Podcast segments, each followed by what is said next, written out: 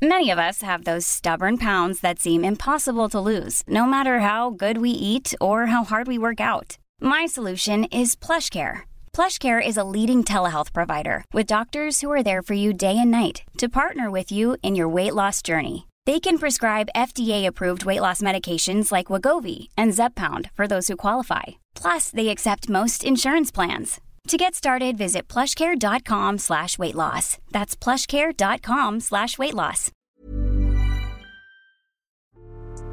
Salut, c'est Nadia de Naner Podcast. Avant que tu découvres ce nouvel épisode, j'aimerais te parler de Yes Podcast. Yes, c'est le podcast qui m'a donné la force de me lancer. C'est un podcast féministe et résolument positif. Deux fois par mois, Margaïde, Elsa et Anaïs célèbrent nos victoires de femmes contre le sexisme sous toutes ses formes. Yes, c'est pour toi, c'est pour nous, c'est pour toutes les warriors du quotidien. Tu peux les écouter sur toutes les plateformes d'écoute.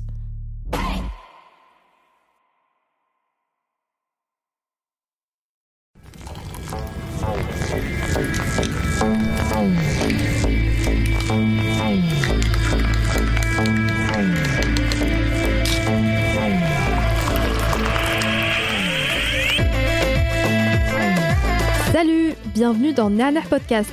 Avant de commencer notre émission, on tenait tout d'abord à exprimer tout notre soutien aux minorités opprimées. Dans ce contexte si particulier, on veut rappeler que Nana a pour objectif de valoriser la diversité de nos identités. Que tu sois une personne en situation de handicap, une personne queer, que tu sois croyante ou non, que tu sois une personne noire, qui que tu sois, tu es bienvenue sur notre podcast. Jamila, Meriem et moi Nadia, nous continuerons à défendre la liberté de chacun et chacune d'entre nous à être librement ce que nous sommes dans le bel éventail de nos différences. À nos identités plurielles.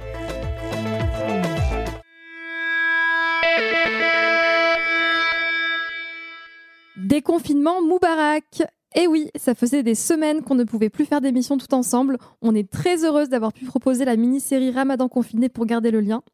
Pendant le Ramadan, qui cette année a eu lieu, comme tu le sais peut-être, pendant le confinement, nous avons donné la parole une fois tous les deux jours à une personne d'origine maghrébine pour nous raconter son rapport à ce mois de jeûne. D'ailleurs, si tu n'as pas encore écouté les 10 mini-épisodes, on te conseille de le faire pour compléter cet épisode. Salut Jamila, salut Myriam Salut les filles Salut les filles, salut Nadia, salut Jamila. Bon, on tient à te prévenir, euh, Jamila est en région parisienne, donc elle est au téléphone avec nous, mais elle est avec nous dans le cœur surtout. Et dans l'esprit. Oui, surtout. Alors Jamila, ce confinement, ce ramadan confiné, raconte-nous. Bah franchement, il était temps qu'on se fasse déconfiner euh, parce que parce que j'allais commencer à parler à mon ombre un peu, tu vois. Donc euh, voilà. Je suis contente que ce soit terminé. Eh bien, pour moi, euh, j'ai pas fait le ramadan. Euh, mais le confinement, bah, déjà, ça fait tellement plaisir de revenir à Marseille. Ça fait plaisir de travailler avec vous, les filles, même si on s'est un peu, on a un peu travaillé ensemble pendant le confinement. Ça a été un des rayons de soleil de mon confinement, ce travail euh, commun. Euh, non, là, je, je suis contente que ce soit fini. C'était bien, mais c'était, il leur en aurait pas fallu plus. Pour commencer euh, cet épisode, on voulait te diffuser un extrait euh, d'un jeune homme qui s'appelle Driss et qui donne, on trouve, une définition assez poétique du ramadan. Pour moi, le ramadan, c'est le mois le plus sacré de l'année. C'est un mois où on purifie son corps et son esprit. Dans ce moment de privation que je vois comme un test euh, avec soi-même, il y a un versant qui me semble très important, celui d'aider son prochain, se mettre à la place des plus démunis. C'est une période où l'on prend le temps aussi pour l'autre, ses proches, car on rend le jeûne en famille, on invite souvent les voisins. Bon, au vu de la conjecture actuelle avec le Covid-19, c'est compliqué en ce moment, mais habituellement on le fait. Alors, euh, du coup, euh, l'extrait de Driss, euh, qu'on remercie d'ailleurs pour son témoignage, moi, ça m'a beaucoup parlé parce que d'abord, j'aime bien les mots qu'il utilise et même la façon, son intonation est, agréable. Moi, j'ai fait le ramadan quand j'étais adolescente. Je le fais plus depuis mes 18 ans et j'en ai 30, donc ça fait 12 ans que je fais plus le ramadan. Par contre, c'est vrai qu'être attentif à son prochain, c'est quelque chose qu'on peut voir euh, bah, dans les familles ou quand, euh, quand je, pour les gens que je côtoie qui font le ramadan. Euh, déjà, il y a tout un, aspect de, ce, de cette pratique qui est l'attention apportée aux plus démunis, le fait de faire des actes de générosité. Euh, et d'autre part, il y a aussi un aspect bah, collectif parce que on s'invite mutuellement, euh, on partage du temps ensemble, on vit tous au même rythme au final puisque on vit au rythme du jeûne, enfin ceux qui le pratiquent. Donc oui, ça m'a parlé. Après, si je dois donner moi ma propre euh, définition du Ramadan, je pense qu'il y a beaucoup de choses qui sont conflictuelles en moi. Et c'est pour ça aussi que c'était super plaisant de faire le travail, la série Ramadan confiné. Euh, il y a à la fois euh, de très bons souvenirs de Ramadan, avec de bons souvenirs, de bonnes sensations corporelles liées au jeûne, euh, liées à ce rythme particulier où on est plus sensible et plus attentif, et à la fois de mauvais souvenirs liés à la pression sociale, euh, aussi à une forme de comment dire, c'est une pratique qui est visible, donc tout le monde a envie de montrer qu'il le fait, qu'il le fait bien. Euh, donc ça crée un peu de la concurrence, c'est quelque chose que j'ai parfois trouvé euh, pesant et artificiel, mais c'est super bien euh, de pouvoir discuter de tout ça. Et en fait, tout à l'heure j'y pensais, je me disais c'est un peu comme les fêtes de Noël en Occident. Il y a toujours des gens qui vont te dire moi ça me saoule les fêtes de Noël. Tout le monde est là à dire voilà faut faire des cadeaux, faut faire ceci et tout. Enfin voilà quoi. Ça nous rappelle qu'en fait on est comme tous les êtres humains, même si on est une communauté particulière. Au final il y a des choses qui sont assez universelles. Moi, je te rejoins aussi, Myriam, là-dessus, parce que comme toi, je ne fais plus le ramadan et je l'ai longtemps fait. Et on en parlera plus tard sur tout ce qui est pression, etc. Parce que ma famille ne le sait pas que je ne le fais pas. Donc euh, bonjour papa, bonjour maman. Euh, donc oui, euh, malgré le fait que je ne le fasse plus pour, pour des questions personnelles, il y a quand même cette histoire de partage. Je suis beaucoup plus sensible dans cette période-là. Ça me rappelle des souvenirs d'enfance. Donc quand Driss parle de partage, d'échange, de repas en famille, ben, il y a quand même une certaine nostalgie, comme euh, j'imagine une personne qui fête Noël se rappelle de ses premiers Noëls euh, sous le sapin. Donc, euh, donc je, comprends, et effectivement, j'ai ce côté aussi très affectueux, affectif avec le ramadan. Mais, mais pour toi, Jamila, c'était autre chose, vu que toi, tu fais le ramadan, tu es musulmane pratiquante, et en plus, tu étais seule pour la première fois.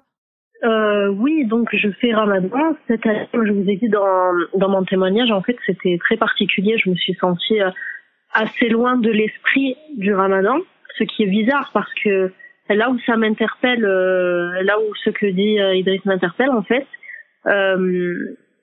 c'est la notion de privation c'est qu'en fait le ramadan on est censé être euh, privé euh, des choses les plus élémentaires euh, donc du lever au coucher du soleil pour que à la fin du mois on soit plus reconnaissant quand voilà qu'on qu'on voit plus les choses de la même manière qu'on les qu'on les réapprécie ne serait-ce qu'un verre d'eau et là, en fait, avec cette histoire de confinement, on a été projeté au level au-dessus euh, de la privation. 2.0 là. ouais, là, on a été, euh, c'est Hunger Games, tu vois. Là, on a Xena là, là, là c'est fini là, c'est plus la même. Ah oui, j'étais pas prête. J'étais pas prête en fait. Voilà. J'arrête pas de vous le dire, je n'étais pas prête à cette histoire de double privation euh, et Ramadan et confinement, tu vois pas possible. Qu'à la rigueur, euh, t'es confiné, tu manges. Euh, là, tu pouvais pas. Ou à la rigueur, euh, tu fais Ramadan, mais euh, tu arrives à sortir, à prendre l'air, tout ça, à avoir une vie, quoi. Et là, non. C'est vrai que Myriam et moi, on s'en rend pas compte parce qu'on n'a pas fait le ramadan, mais pour les personnes musulmanes qui font le ramadan et qui étaient confinées, c'était vraiment la double peine, quoi. Enfin, double peine. Ça dépend de la personne, mais effectivement, toi qui étais seule, isolée, euh, dans, pas dans ta ville natale, loin de ta mère, euh, ça a dû être vraiment une épreuve euh, compliquée. Oui, j'espère que j'ai que j'ai marqué des points. Ah. J'espère que ça m'a effacé quelques péchés. D'ailleurs, on a aussi le témoignage de Selim. Et c'est drôle parce que sa définition du ramadan, elle ressemble un peu à celle que je me fais du confinement. Je vous laisse écouter. Le ramadan, pour moi, ça représente un mois sacré, mais aussi un mois où on arrête euh, notre rythme de vie effréné, métro, boulot, dodo, entraînement, consommation. Je, je, passe plus de temps, si j'ai la chance d'être avec ma famille, je passe plus de temps en famille, euh, dans la cuisine, pendant la préparation, faire des courses en famille, et le soir euh, en café, euh, café en famille et tout. Donc c'est vraiment pour moi l'occasion euh, qui voyage beaucoup pour le boulot, euh, arrêter tout et juste euh, profiter un peu de slow life et Donc Céline, dans son témoignage, il parle vraiment de pause dans la société, euh, métro, boulot, dodo, euh, la slow life, comme il dit. Et euh, je sais pas vous, mais pour moi, le confinement, c'était ça. C'était arrêter de travailler, pour ceux qui n'ont pas été en télétravail, arrêter les sorties, etc. Donc une vraie pause dans la société qui m'a fait du bien, moi, personnellement. Mais, mais qu'est-ce que vous en pensez de cette définition du ramadan? Euh, ben, euh, pour le ramadan, c'est compliqué à, dire parce que ça fait longtemps que je le fais pas. Mais euh, effectivement, en tout cas, c'était une pause pour le moins corporelle parce que je me souviens qu'à l'époque où je le faisais, on se disait souvent avec ma mère, oui, en fait, on se rend compte que ça nous prend plein d'énergie de faire à manger tout le temps, de manger tout le temps. Et là, tout d'un coup, tu te rends compte que même si au final, il y a que, en gros, surtout le repas du midi qui manque, mais qui est quand même un gros rituel, ben, ça t'enlève beaucoup de comment dire de charge. Euh, mais euh, ça m'a enfin son, son, son, son ça, me parle ce que tu dis euh, Nadia par rapport au fait que ce qu'il dit c'est aussi le sentiment qu'on a eu pendant le confinement. Et ça nous ça amène aussi refaire le vide comme ça dans sa vie parce que ça a été un moment mm. de gros vide. Et d'introspection beaucoup aussi. Alors c'était des fois angoissant du coup parce qu'il y avait mais en même temps comme disait Jamila tout à l'heure ça te permet de réapprécier même les petites choses mm. et de de peut-être aussi enlever tout cette, euh, toutes les choses qui sont un peu superflues. Je sais qu'avant, euh, moi, je suis une fille, je passais mes journées dehors parce qu'en plus, comme je travaille un peu de manière autonome, ben, j'ai pas vraiment de rythme, donc je me force souvent à sortir euh, parce que j'ai peur du vide et j'ai peur de, de perdre le fil. Et en fait, là, tous les cafés étaient fermés, tous les bars étaient fermés, tu peux plus voir tes amis. Moi, je me suis retrouvée en, au fin fond de l'Ardèche. mes amis de confinement, c'était un âne et un poney. donc, ça a été un gros changement. et ça a été des moments de souffrance parfois. Je rejoins Jamila là-dessus. Mais maintenant, j'essaye d'en tirer des leçons. Voilà, donc ça peut pour, pour cela faire penser à, au ramadan aussi, ce confinement. Oui, parce que le plus important, c'est de rester en bonne santé, de prendre euh, des nouvelles de ses proches et de rester chez, chez soi et de beaucoup réfléchir. Donc en ce sens, qu'est-ce que tu en penses, Jamila, toi qui fais le ramadan? Est-ce que ça peut se rapprocher de, de ce qu'on attend de quelqu'un qui pratique le jeûne? Oui, en fait, c'est ce qui est attendu. C'est pour ça que je parle toujours de ma culpabilité euh, du fait que je n'ai pas pu euh, faire ce ramadan de, façon euh, spirituelle. Parce que quand je dis que pendant le ramadan, ben, en fait, on doit délaisser tellement de choses. mais l'histoire, c'est pas, enfin, le but, c'est, c'est pas de délaisser des choses, c'est de donner de la place à autre chose. Surtout ça, en fait. Euh, délaisser la vie de tous les jours, c'est pas censé créer un vide, c'est censé euh, euh, donner de l'espace à plus de recentrage sur soi-même, euh, de s'améliorer en piété, dans sa relation verticale, j'ai envie de dire, avec Dieu, tout ça. C'est à ça que c'est censé servir. Et euh, moi, je ne suis, je n'ai pas pu euh, faire cet exercice-là cette année. Et c'est culpabilisant en fait. Je me sens pas bien avec ça en même temps, ce temps qui est censé être euh, euh, enfin libre, ben, pour moi, il ne l'était pas parce que j'étais en, en, télétravail et euh, je sais pas, je suis pas arrivée à, à cloisonner, voilà, euh, de 8 heures euh, à 16 heures je travaille et puis je fais mes prières et tout machin. Non, j'ai pas pu en fait. C'était un grand c'est une grande dispersion finalement. Voilà. Après, rappelle-toi que c'est un contexte inédit et euh, essaie de pas te culpabiliser parce qu'on a tous fait du mieux qu'on pouvait et que le plus important c'était euh, d'être en bonne santé et, et, de rester en vie quoi. Enfin vraiment, faut pas essayer de pas te culpabiliser si tu peux parce que parce qu'on a toutes fait et tous fait du mieux qu'on pouvait dans cette période euh, encore une fois euh, incroyable. moi ça, ça, me fait penser ce que tu dis Jamila bah, je trouve que c'est une super transition pour notre la, la, suite de notre propos sur toutes ces choses qu'on voudrait faire et, et comment en même temps on se culpabilise et qu'en plus, alors en plus qu'on n'a pas l'énergie pour faire les choses qu'on voulait mm. faire, on prend, on perd encore de l'énergie à culpabiliser. Mais euh, ce que je veux te poser comme question, Jamila, c'est tu dis, euh, euh, j'ai pas pu dans le sens où c'était plus fort que toi? Enfin, t'as conscientisé pendant le Ramadan que tu n'y arrivais pas, ou c'est qu'à la fin que tu t'es dit, ah en fait, au final, les choses sont passées trop vite avec le travail et le contexte et j'ai pas réussi. Non, en fait, euh, déjà, j'ai pas fait mes préparatifs, tu sais, euh, ce qui est plus en lien avec la tradition et la culture, tu vois, c'est-à-dire euh, le grand ménage du ramadan, les grandes courses du ramadan, tous les trucs préparatifs, là, je ne les ai pas faits.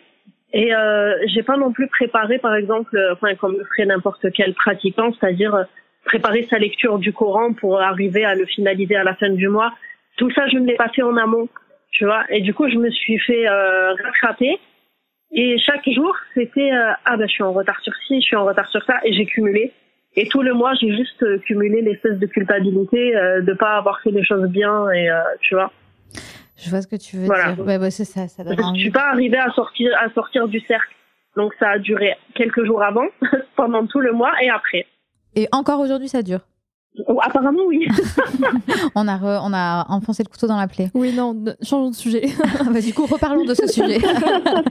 si vous avez écouté la, la série Ramadan confiné, vous vous rappelez sûrement que le premier épisode parlait euh, du. Enfin, c'était le témoignage d'Asma Fares, qui est une créatrice de contenu et blogueuse.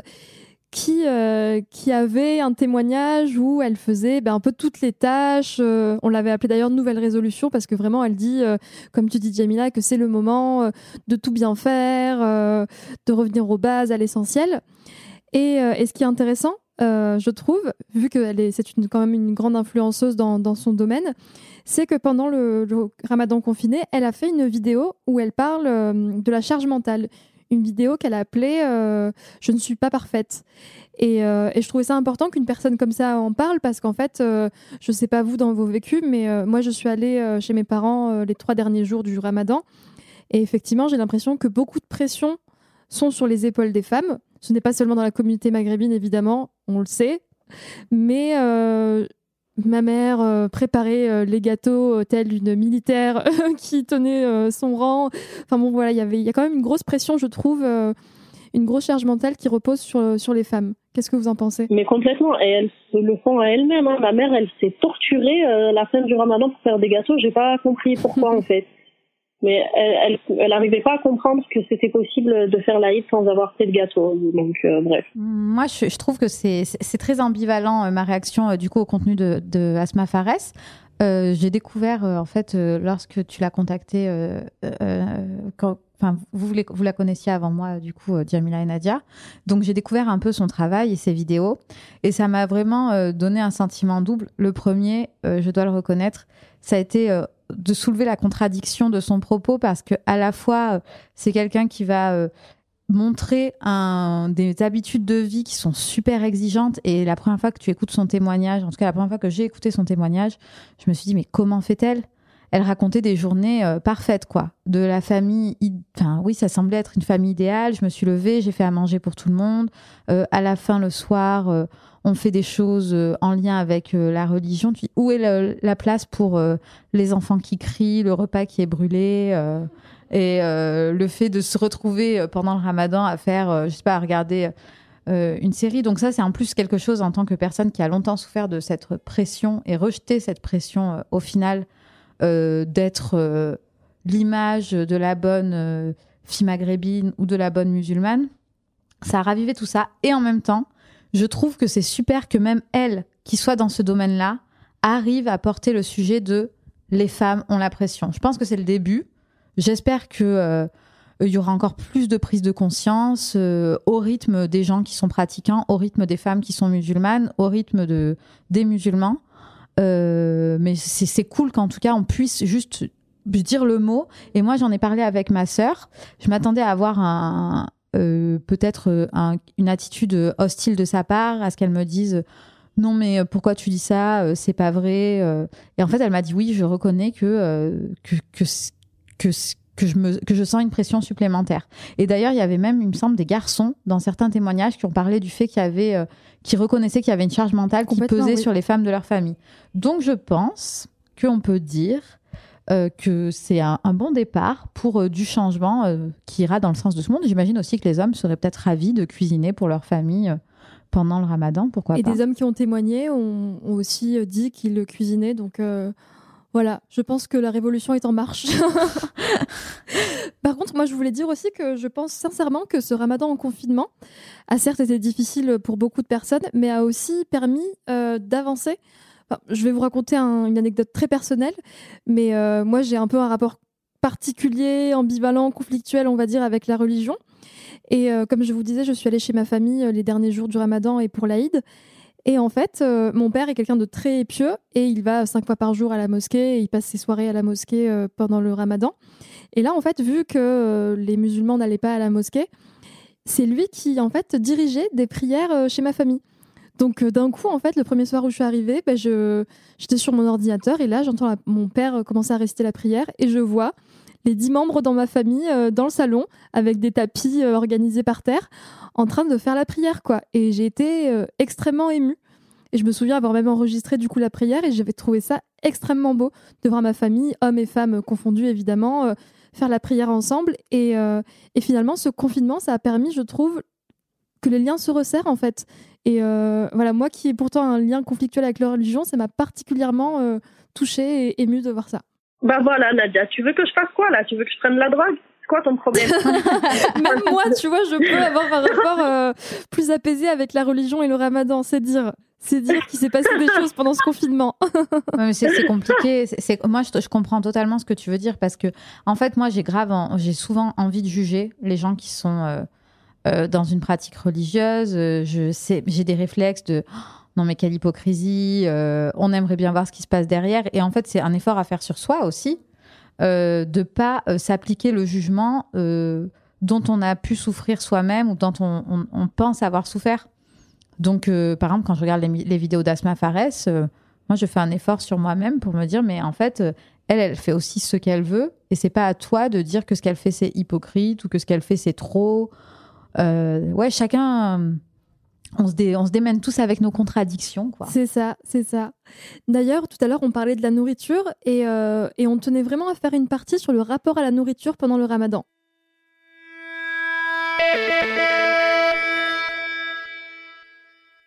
Faire le ramadan et être confiné chez sa famille, c'est ne pas pouvoir forcément contrôler ses repas. Entre les abus de nourriture, les troubles alimentaires, euh, ça peut être compliqué. Euh, on a beaucoup aimé un article euh, qui a été diffusé par euh, l'ALAB, qui est une association féministe et antiraciste, dont le but est de faire entendre les voix et de défendre les droits des femmes musulmanes, qui sont au cœur d'oppressions sexistes, racistes et islamophobes, comme on le sait. Et dans cet article, elles ont fait témoigner deux jeunes femmes, qui sont Ouria et Sarah, deux étudiantes âgées de 20 ans. La première est anorexique et la deuxième est hyperphage. Et comme on le sait, malheureusement, la majorité des personnes qui ont des troubles alimentaires euh, sont des femmes. Donc on trouvait ça super intéressant comme sujet parce que je sais pas vous, mais en tout cas c'est un sujet qu'on entend très peu en général et on ne pense pas forcément à ces personnes-là. Et euh, aujourd'hui, euh, avec nous sur le plateau, nous avons Sabrina, jeune femme de 28 ans d'origine marocaine, qui, qui a voulu témoigner justement sur le fait d'être confinée chez sa famille alors qu'habituellement on vit seul et de ne pas pouvoir contrôler ce qu'on mange. Exactement. Alors du coup, pour reprendre euh, un peu plus tôt, donc effectivement, j'ai vécu ce ramadan euh, confiné avec mes parents. Euh, confiné, c'est important parce que du coup, il n'y a pas d'échappatoire. Donc déjà, c'est un rapport au ramadan qui est différent. On a pu l'entendre dans Ramadan confiné. mais au-delà de ça, oui, il y a eu un rapport à la nourriture que j'arrive à maîtriser normalement en jeûnant seul, en temps normal, que là, euh, que, là j'ai craint euh, très vite et que j'ai voilà j'ai vécu aussi pendant une grosse partie de ce mois de Ramadan. Euh, à la base, du coup, moi j'aime vraiment la période de Ramadan. C'est une période où j'arrive à me recentrer sur moi-même.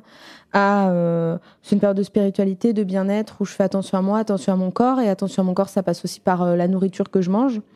Je pense que j'ai un trouble alimentaire que je n'ai pas encore diagnostiqué.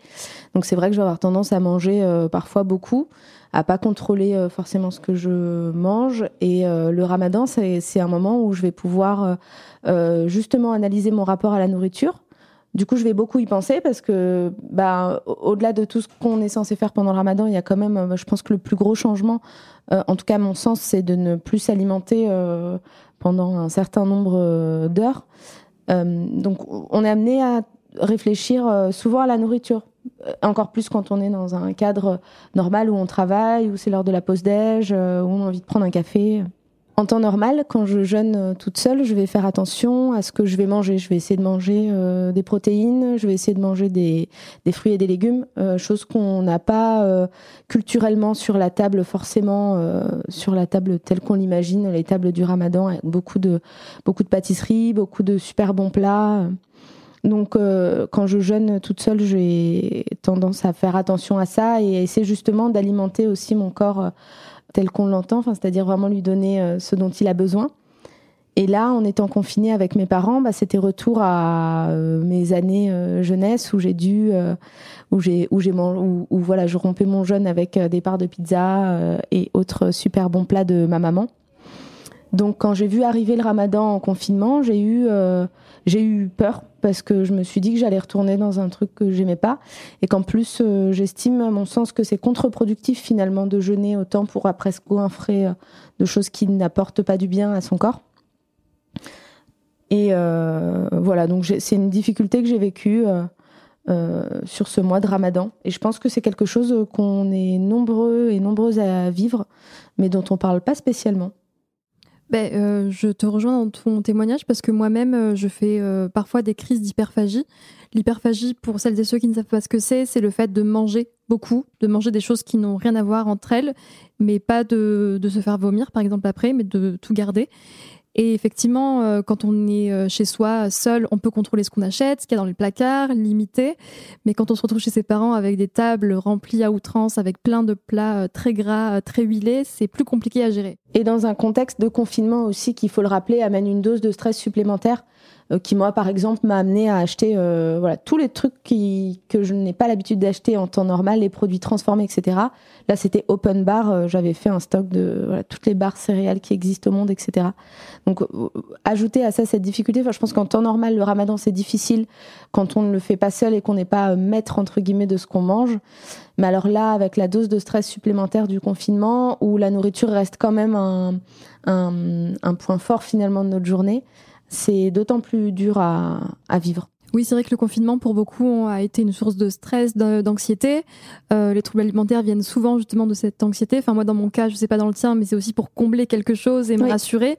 Et confinement, ramadan chez ses parents, j'ose pas imaginer euh, ta dose de stress euh, cumulée, quoi. Ouais, carrément. Je, j'ai, voilà, je suis quand même hyper reconnaissante. par exemple, je pense à Jamila qui, qui a vécu un ramadan seul sans sa mère et je suis super contente quand même d'avoir pu être entourée.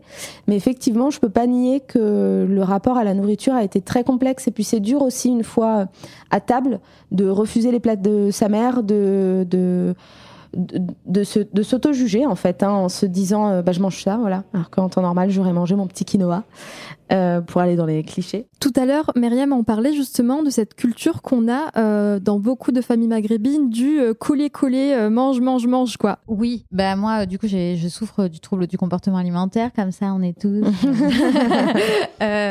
non, bah, je pense que je sais pas si ce que je dis là est fondé ou pas, mais j'ai le sentiment que déjà au Maghreb ma petite analyse que j'ai fait des choses, c'est que déjà le corps des personnes d'origine maghrébine peut être euh, différent de ceux des personnes d'origine européenne et les standards de beauté aussi. Donc je pense que ça déjà c'est peut-être une première source qui va favoriser euh, les troubles du comportement alimentaire euh, chez des personnes qui ont une morphologie différente de la morphologie dominante. Enfin, en tout cas, c'est mon cas. Mais bon, c'est peut-être le cas aussi de personnes italiennes, enfin, africaines, enfin, je sais pas, enfin, je pense qu'il y a plein de gens euh, qui peuvent avoir, ou même de personnes blanches qui ont une morphologie qui n'est peut-être pas la morphologie dominante. En tout cas, c'est le cas pour moi, et je pense que c'est aussi lié au fait que je sois maghrébine. Et en plus de ça, il y a une culture, et il y a aussi un truc de oppression culturelle et choix culturel lié à la nourriture. Par exemple, euh, devenir végétarien, je crois que c'était le cas d'une des personnes qu'on a interviewées au vegan. Quand tu es issu d'une culture où euh, on va manger de la viande régulièrement, euh, et que il euh, y, a, comme euh, un sentiment de qu'est-ce que je garde de vous En fait, dire non à la nourriture de sa famille, c'est aussi un peu dire non, je mange plus comme vous, je suis pas comme vous, et comment trouver l'équilibre dans tout ça?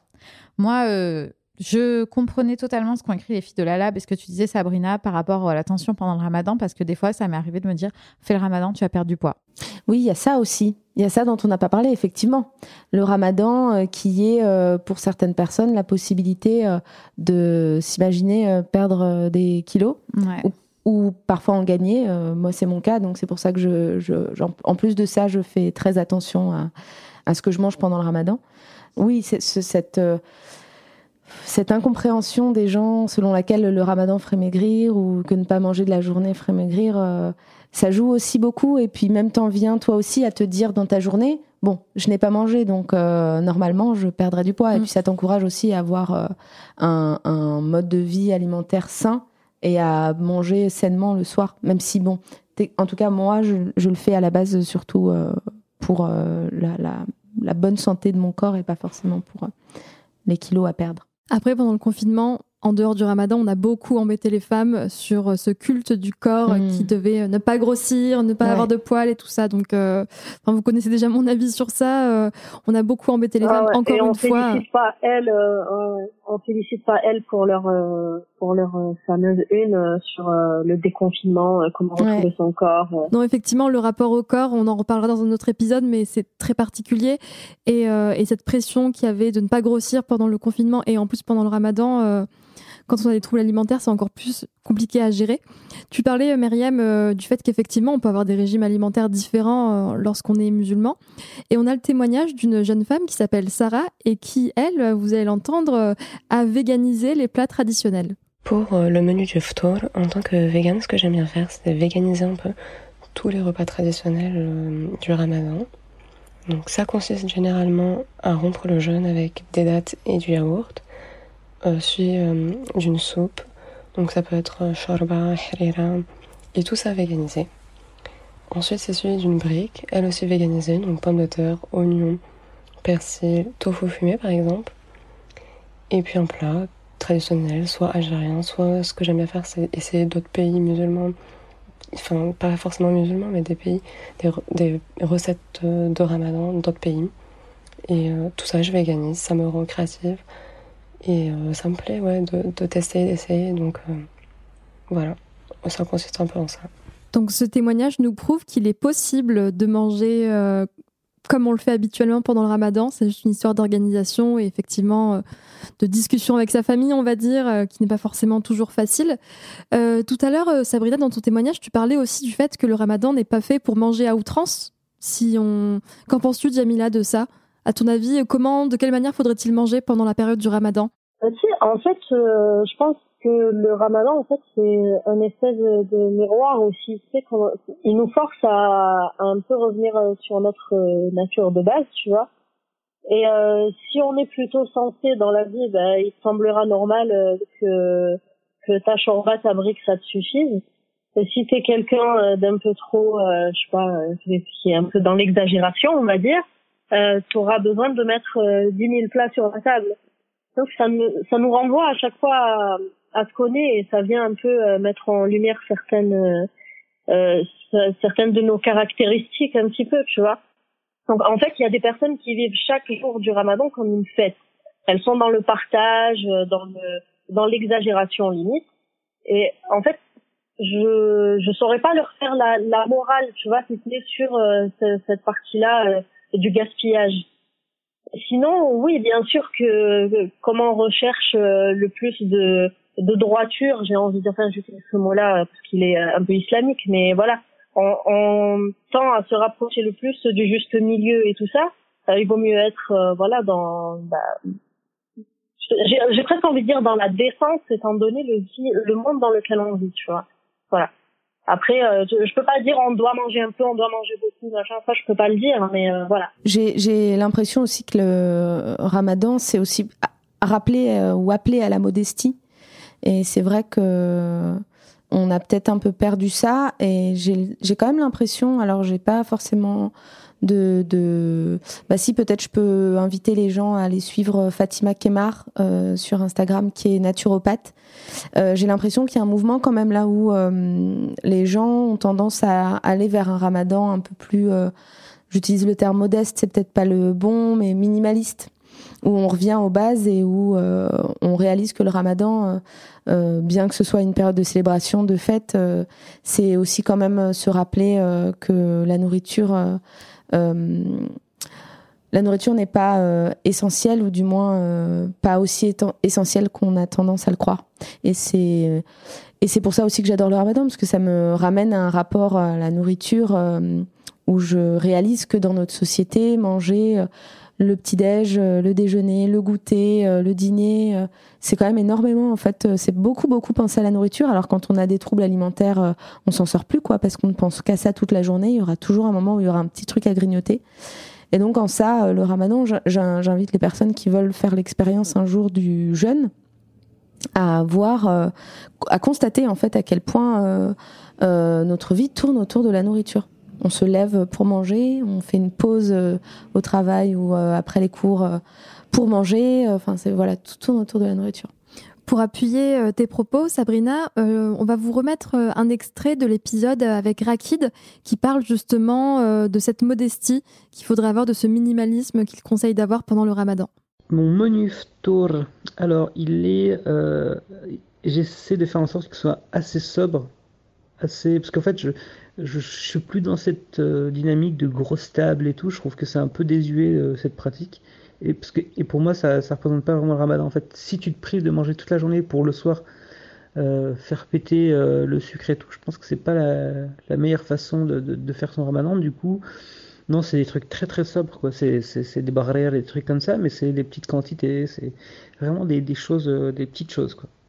Voilà, donc, ouais, je, je suis pas dans l'ostentatoire, tu vois. Je vais prendre ma, ma, table en photo pour montrer qu'il y a plein de choses dessus. Non, je veux quelques dates. Après, comme le disait Jamila, ça dépend aussi de comment tu décides de vivre ton ramadan. Comme elle disait, euh, certains le vivent comme une fête et tous les soirs, euh, c'est un peu euh, Noël. Et d'autres personnes comme Sabrina le voient plutôt comme, un, comme le fait de prendre soin de soi et d'être plus sobre et, de penser qu'à l'essentiel et de ne pas être obsédé par la nourriture à chaque instant. Donc, donc encore une fois, c'est une question de choix et, d'habitude, j'imagine. C'est juste que, en fait, si on devait se rapprocher de la tradition prophétique, et faire le ramadan correctement, on est plus dans une démarche comme celle de Sabrina où on va chercher bah, euh, juste à, à, se nourrir euh, bah, juste ce qu'il faut en fait, juste ce qu'il faut, euh, avec dans la plus grande simplicité. Euh, et puis surtout, comme je disais, le plus important, c'est vraiment la partie spirituelle dans le ramadan. La nourriture, c'est c'est juste le fait de réapprécier et de se rendre compte que c'est un privilège de pouvoir manger. Je, il faut quand même rappeler que la nourriture est un bien euh, qui est limité sur la planète, alors que nos besoins ne le sont pas. Euh, une fois qu'on a pris, qu'on a conscientisé ça et qu'on a un verre d'eau et se dire c'est l'eau potable, j'y et moi j'en ai, c'est un privilège, hamdoulilah, tu vois. On est censé être dans cette démarche-là. Maintenant, je, comme je vous ai dit, je ne veux pas non plus euh, incriminer ceux qui le vivent comme une grande fête et enfant d'équerre, euh, mais ils sont invités évidemment à faire cette démarche-là, absolument.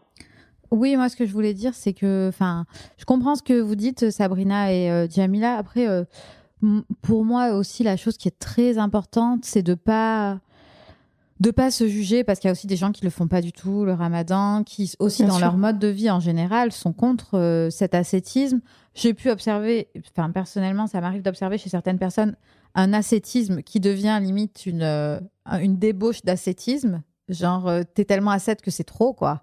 Donc les excès ça peut aller dans tous les sens. Je sais pas si vous êtes d'accord avec moi Effectivement, il doit y avoir des gens qui prennent en photo leur table, qui se comparent un peu. Ça reste euh, quelque chose. Parce que c'est un moment de joie, parce qu'on est content. Et puis aussi, il y a une. Euh, euh, on va pas le nier, il y a une communauté quand même. C'est génial de vivre avec des milliers de personnes, que, que dis-je même des milliards de personnes, de vivre un truc où on, est, on, on, passe tous par les mêmes choses.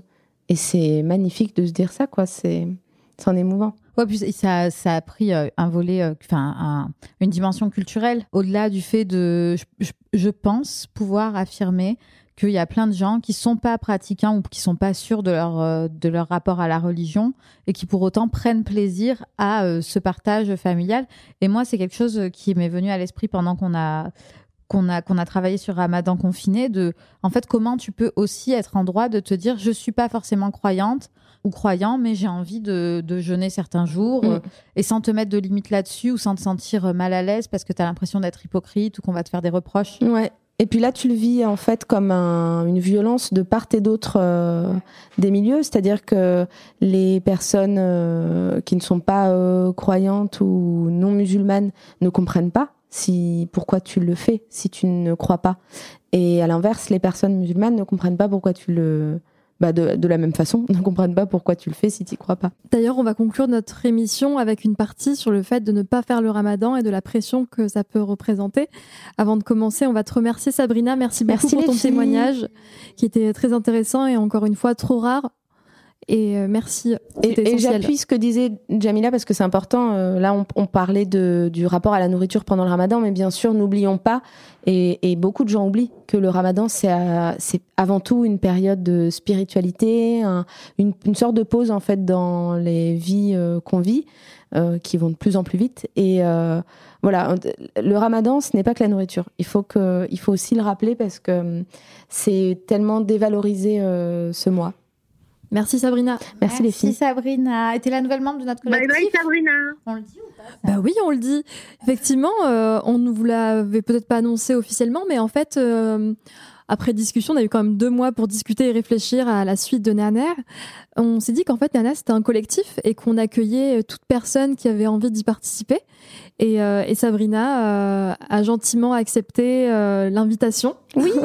Donc il y a des chances que vous l'entendiez un petit peu plus à l'avenir. Je reviendrai et je serai plus drôle, promis. Merci Sabrina. bon courage les filles.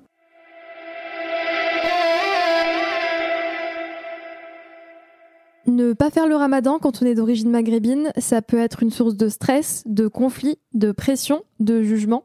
Et c'est vrai que Myriam et moi qui ne le faisons pas, on est particulièrement concernés par ce sujet. Tout à fait.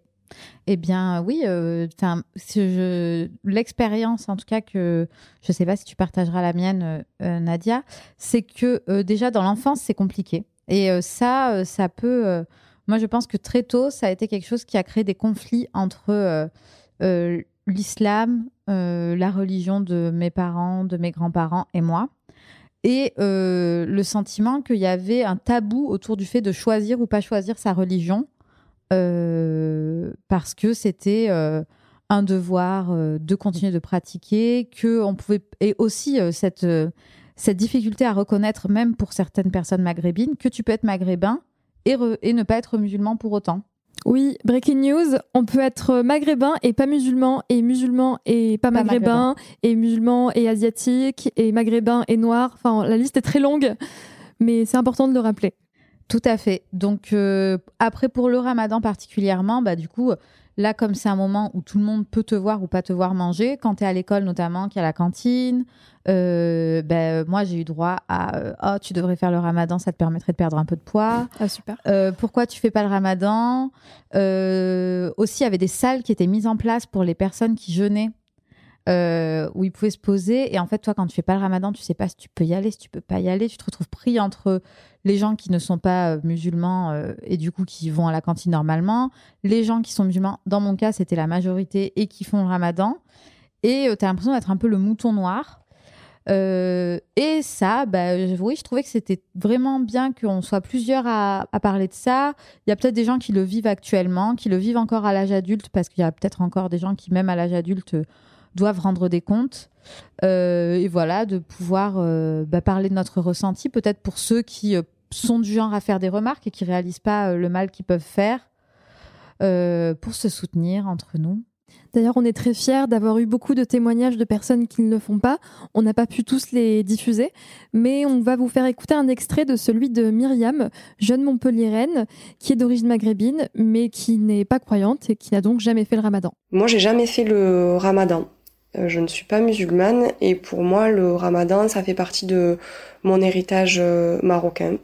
C'est-à-dire que j'imagine que dans la vie de mes ancêtres ça prenait une place importante et je suis hyper euh, admirative et reconnaissante en pensant à eux, à leur foi, à leurs convictions, voilà. Merci Myriam pour ton témoignage.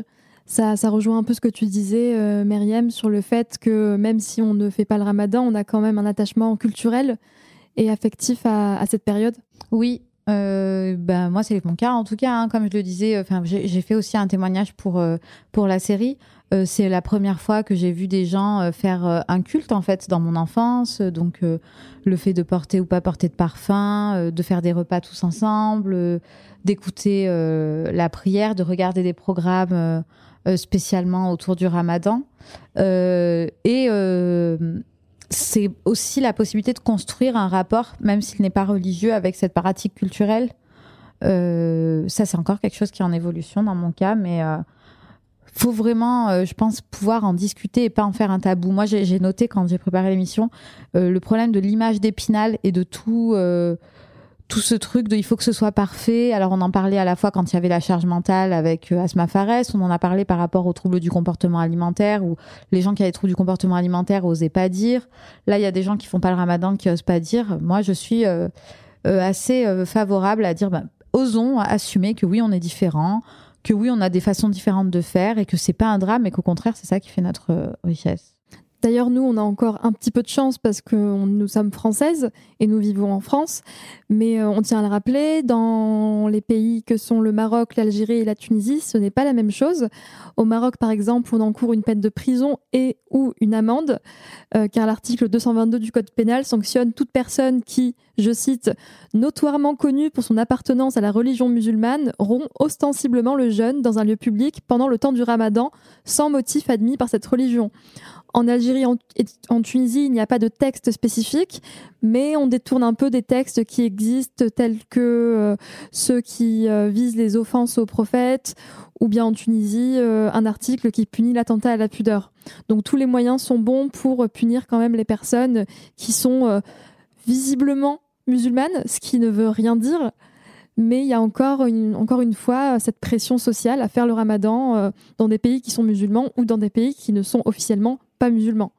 Oui, je pense que euh, aussi au Maghreb, il y a vraiment, enfin, je sais pas, Jamila, là-dessus, si tu seras d'accord avec moi, euh, il y a euh, une évolution sociale et aussi peut-être quelque chose qui est en train d'évoluer sur la place de la religion. Et c'est intéressant d'observer ça. Et ça, ça a ses répercussions aussi, je pense, sur la communauté maghrébine qui vit en, France. Je sais pas ce que tu en penses, toi, Jamila. Ça m'intéresse d'avoir ton avis. Bah, moi, en fait, déjà, je, mon incompréhension, elle vient du de cette interprétation. C'est en fait, c'est même pas une interprétation de religion parce que je sais pas sur quoi ils se basent pour obliger les gens à faire euh, Ramadan ou pas en fait. Euh, je je peux pas comprendre ça d'un point de vue religieux parce que je sais que Dieu a édicté des règles et il a dit euh, bah, tu les suis, tu les suis pas, euh, libre arbitre, tu vois. Mm-hmm. Chacun fait ce qu'il veut en fait. Et on n'est pas habilité à dire à telle personne tu fais, tu fais pas. Dans aucune société, dans aucune société, euh, quand notre prophète était à la messe, euh, enfin, il y avait de tout, il n'y avait pas que des musulmans. Donc, en fait, je ne comprends pas déjà de base euh, le fait d'imposer une, ce genre de règles qui sont euh, en fait euh, le choix intime d'une personne et qui la concerne elle et sa relation verticale avec Dieu et personne d'autre. Donc je ne comprends pas euh, pourquoi les autres euh, s'initient quand bien même c'est l'État, tu vois. Déjà partant de là. Donc selon toi, c'est une dérive euh, culturelle ou, traditionnelle? Mais bien sûr. Plus qu'un dogme religieux. Mais bien, mais bien sûr. En fait, je ne comprends pas. Moi, je connais aucun texte qui dit celui qui fait pas Ramadan, tu lui mets une amende ou tu l'emmènes en prison. Mhm. S'il existe comme le ramène, hein. il n'existe pas. Ça je ne comprends pas d'où ça vient. Je veux dire, euh, si moi je crois au Coran, je crois que c'est la parole de Dieu. Donc, et moi dedans, je vois que Dieu dit aux humains, euh, voilà les règles. Euh, maintenant, euh, c'est votre libre arbitre, c'est votre libre arbitre, tu vois. C'est, ça le, c'est ça le jeu en fait. J'ai envie de faire écouter la voix de Jamila à, à plein de gens. c'est vrai, mais en plus, ce que je pense, c'est que c'est contre-productif parce qu'il y a plein de gens du coup qui qui se sentent plus euh, Enfin, je trouve que imposer les choses comme ça, euh, ben, ça va détourner plein de gens d'un d'un rapport à la religion qui pourrait construire de manière autonome Ou en la spiritualité tu vas faire un rejet. enfin moi j'ai longtemps fait un rejet parce que j'ai eu peur de la religion parce qu'elle m'inspirait euh, interdiction euh, péché euh, tu ne dois pas faire enfin tout ce que je voulais faire j'avais pas le droit de le faire. Donc je me suis dit ah, bah, c'est ça la religion la spiritualité super. Mais bien sûr de toute façon on dira seulement que Dieu va te punir. Je sais enfin, oui ça c'est haram, ça c'est haram. Ah oui, mais sans arrêt. Sauf que, faut, enfin, faut se détendre. En fait, la religion n'était pas aussi compliquée du temps du prophète en personne. D'accord? Alors, je comprends pas pour qui se prennent ces gens, en fait. C'est ça que je ne comprends pas. Euh, il y a bien dans le texte Dieu euh, qui dit au prophète, tu n'arriveras pas euh, à, à, les à, les forcer en fait. Donc il faut les laisser. Mhm. Donc le prophète n'a forcé n'a jamais forcé personne. Et t'as des rois, des présidents, des, des pseudo euh, de je sais pas quoi qui obligent donc que ces gens me disent qui ils sont en fait, parce que je ne comprends plus. Il y a bien un ordre hiérarchique en islam qui met euh, Dieu en haut, puis euh, Mm. Et puis le reste de l'humanité, donc là, faut qu'il m'explique. Ce que, ce que j'avais compris, notamment en Tunisie, c'était le fait que en fait, euh, ils avaient peur que pendant le Ramadan, euh, il y ait des gens qui euh, qui ouvrent des cafés et tout ça, et que, enfin, je sais pas exactement quels sont les intérêts, parce que c'est pas certainement pas des intérêts économiques, parce que du coup, ça fait perdre des consommations et des clients éventuels. Mais je sais pas, peut-être ça brise un peu cette image, comme si tout le monde pensait pareil, comme si tout le monde faisait pareil, et ça pour euh, c'est gênant quoi pour euh, mais ça peut être le enfin encore une fois en fait c'est très difficile quand on s'exprime sur ces sujets-là je sais pas vous mais parce qu'il y a tellement déjà de critiques déjà sur la religion musulmane et même si moi, je me considère pas comme musulmane, chaque fois que j'ai envie de dire un truc un peu sur la religion musulmane, je me dis ah non, j'ai pas envie qu'on se dise euh, elle pense comme les gens qui essayent de diaboliser cette religion oui, parce que vraiment les, les, racistes et autres euh, et autres euh, islamophobes. Oui, voilà. Mais moi, je suis pas du tout. Enfin non. Enfin moi, je trouve que c'est autant oppressant de diaboliser l'islam que c'est oppressant d'imposer des pratiques religieuses, quelles qu'elles soient, quelles qu'elles soient, à qui que ce soit. Euh, Ou d'interdire des personnes croyantes de pratiquer dans leur liberté et de s'habiller euh, telles qu'elles euh, le veulent. Ça, c'est sûr. Et c'est pour ça qu'aussi, c'est des réflexions que je me fais à moi-même, par exemple, quand je vois les vidéos d'Asma Fares, en me disant, mais en fait, t'es qui pour juger? Parce que toi, t'as choisi de vivre mm. ta vie différemment, que elle, ce qu'elle fait, c'est oppressant pour elle-même. Mais ça, c'est super intéressant. Hein, Après, ça nous ramène à quelque chose aussi, parce que moi, effectivement, parfois, euh, des images religieuses peuvent me heurter, mais je me dis, en fait, si ça me heurte, c'est parce qu'il y a un truc que j'ai pas réglé dans mon histoire, peut-être. Il y a un lien conflictuel avec la religion ou avec ma culture euh, qui n'est pas réglé. Et ce podcast, et, entre autres, m'aide à, à me sentir plus apaisée et me fait beaucoup de bien.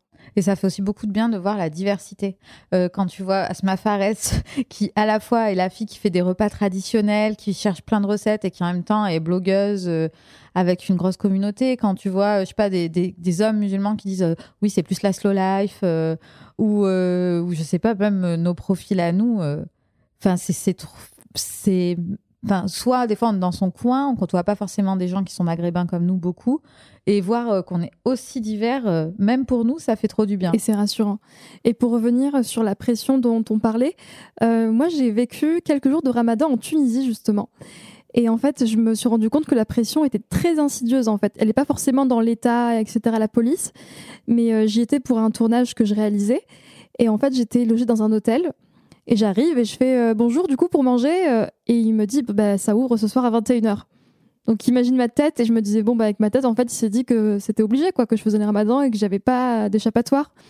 Et là j'ai rencontré une famille qui ne faisait pas le ramadan mais qui me l'a avoué seulement le soir. Ils m'ont invité à manger chez eux. Ils ont dit bon, nous on fait pas le Ramadan, mais on fait quand même le repas du ftour et on mange pas et on boit pas euh, en public.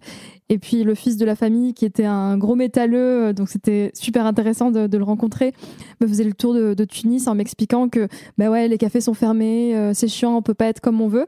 Mais Il y a des familles, il y a vraiment des familles qui vivent en Tunisie, au Maroc, en Algérie, qui ne sont pas croyantes ou pas pratiquantes et qui doivent vivre cette pression au quotidien, quoi, qui ne peuvent pas s'exprimer et être telles qu'elles sont. Mais le problème ici, c'est le problème de la société en fait, parce que en fait, quand on jeûne, on jeûne pour Dieu. Donc, si tu commences à le faire pour les autres, euh, enfin, à, quel, à quel moment tu as atteint un but? En fait, là, on parle, par exemple, pour euh, pour le Ramadan, mais ça pourrait être, je sais pas, quand on impose le voile à toutes les femmes euh, dans un pays tout entier, tu vois. Bien sûr. Ben moi, je me dis, si mon voile, euh, il est fait pour euh, par obéissance à Dieu, si je n'ai pas eu le choix et que la société m'y a forcé par la loi, par le je sais pas quoi, par le roi, par, enfin, il, est où le libre arbitre en fait? Et vis-à-vis de Dieu, euh, elle, elle est où mon action en fait? Elle est où mon action? À quel moment j'ai bien fait ou à quel moment j'ai mal fait puisque ce n'est plus Dieu qui juge? Moi, ça me rend ouf.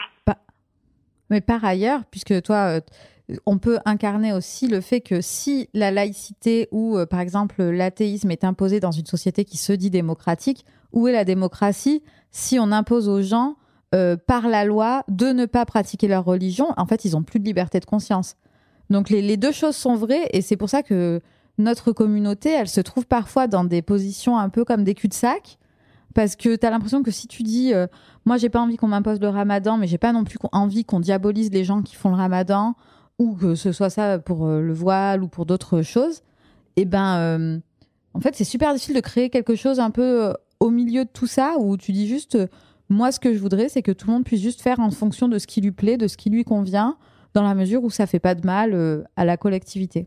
Évidemment. C'est hein, de devoir demander ça. C'est dingue. Hein.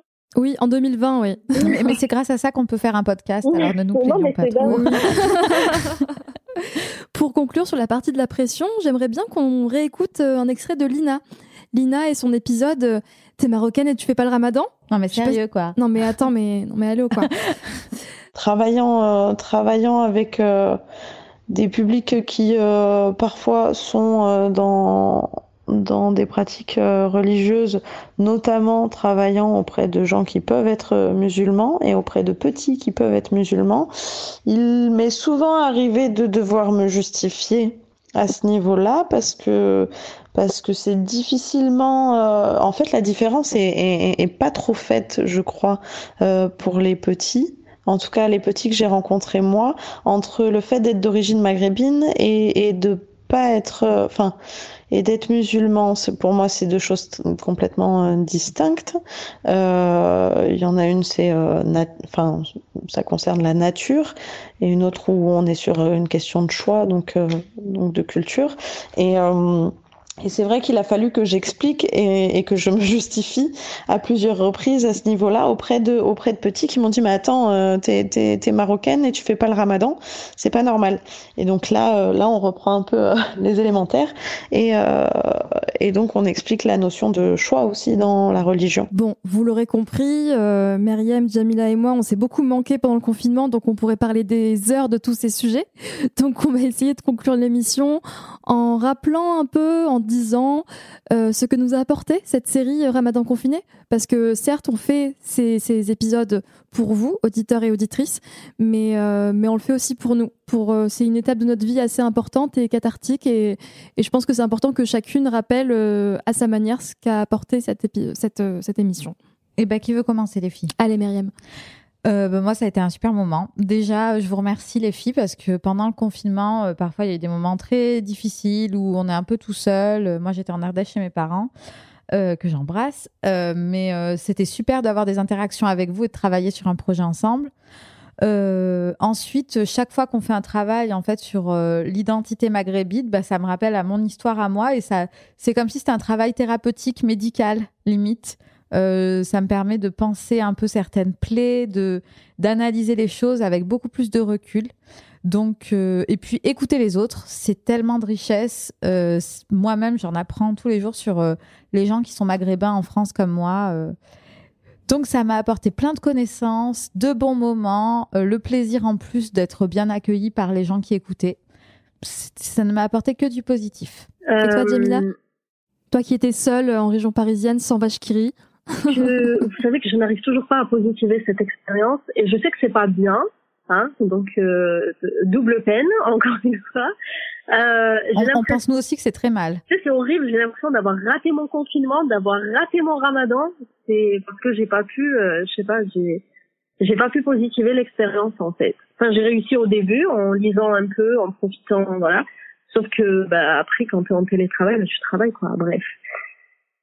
Euh, sinon, bah, heureusement qu'il y a Marner, on a pu euh, donc euh, travailler là-dessus. Euh, je suis très contente de mener ce projet, euh, qu'on puisse donner la parole à un maximum de personnes, euh, d'apporter un maximum de prismes et de points de vue. Euh, voilà, et j'espère que ce projet grandira encore plus. Et, euh, et voilà, j'ai rien d'autre à rajouter. Inch'Allah. Inch'Allah. Inch'Allah, ouais, comme, comme on dirait chez nous. Eh bien, pour ma part, euh, déjà, je suis très fière qu'on ait réussi à mener cette mini-série à bien. Euh, je suis très fière aussi de l'éventail d'identités qu'on a pu voir, car comme toi, Myriam, j'ai été euh, agréablement surprise de l'accueil que ça a eu déjà par les auditeurs et les auditrices, mais aussi auprès des personnes qui ont témoigné, qui étaient ravies. Moi, je repense à Joris, par exemple, que, qui est quelqu'un que je connais dans la vraie vie. Je ne savais même pas qu'il était d'origine maghrébine, et c'est lui qui est venu m'écrire euh, quand il a vu euh, le projet et qui m'a dit mais j'ai trop envie d'en parler. Pourtant, j'ai jamais fait le Ramadan. Euh, moi, la seule personne croyante dans ma famille, c'est ma grand-mère, euh, Mémé Louisa, comme il dit. Et, et il avait envie d'en parler parce qu'en fait, l'important, c'est de se réapproprier ces sujets. On nous les a tellement enlevés, on nous a traités d'arabes en nous enlevant tout ça et en le rendant négatif qu'on n'a pas toujours eu la chance de pouvoir se le réapproprier et rendre ça doux et rendre ça nostalgique, se rappeler qu'en fait euh, il s'agit de nous et que on est les mieux placés pour en parler. J'étais extrêmement touchée par, tous ces témoignages, toutes ces voix différentes.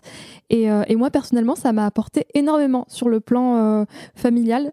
Parce que, comme je vous le disais en début d'émission, euh, je fais partie des gens dont cité Myriam qui ne font pas le ramadan lorsqu'elles sont seules, mais qui ne le disent pas à leur famille, car leur famille n'imagine pas qu'on ne puisse pas faire le ramadan. Et, quand je suis allée chez ma famille en fin de ramadan, bah, j'ai fait le ramadan comme si je l'avais fait depuis des dizaines de jours. Et en fait, euh, j'ai écouté certains épisodes avec ma sœur, avec mon frère, et petit à petit, j'ai un peu semé des petites graines de je vous aime, je respecte tellement votre religion, je vous aime profondément, mais je suis différente et, et je vous respecte, donc respectez-moi aussi. Et, euh, et, je veux sincèrement remercier toutes les personnes qui ont témoigné, qui nous ont écoutés, qui nous ont envoyé des petits messages et tout. C'était euh, c'était extraordinaire, vraiment, sincèrement. C'est super émouvant. On remercie chaleureusement toutes les personnes qui ont participé au projet. Merci à Asma, Lina, Joris, Rakid, Hakim, Iman, Riyad, Rachel, Myriam, Sarah, Driss, Selim et tous les autres. On remercie euh, Street Press également d'avoir été partenaire de notre projet, à la RTBF, au Bondi Blog Lyon pour leur interview également, à tous les auditeurs et auditrices. Euh, merci aussi à ceux qui ont partagé le podcast. Merci à Myriam et Jamila, à Jonathan de nous avoir accompagnés aujourd'hui. Tu peux nous contacter sur les réseaux sociaux à Nana Podcast, NA3, NA3 Podcast. À très vite. Au revoir. Bye bye.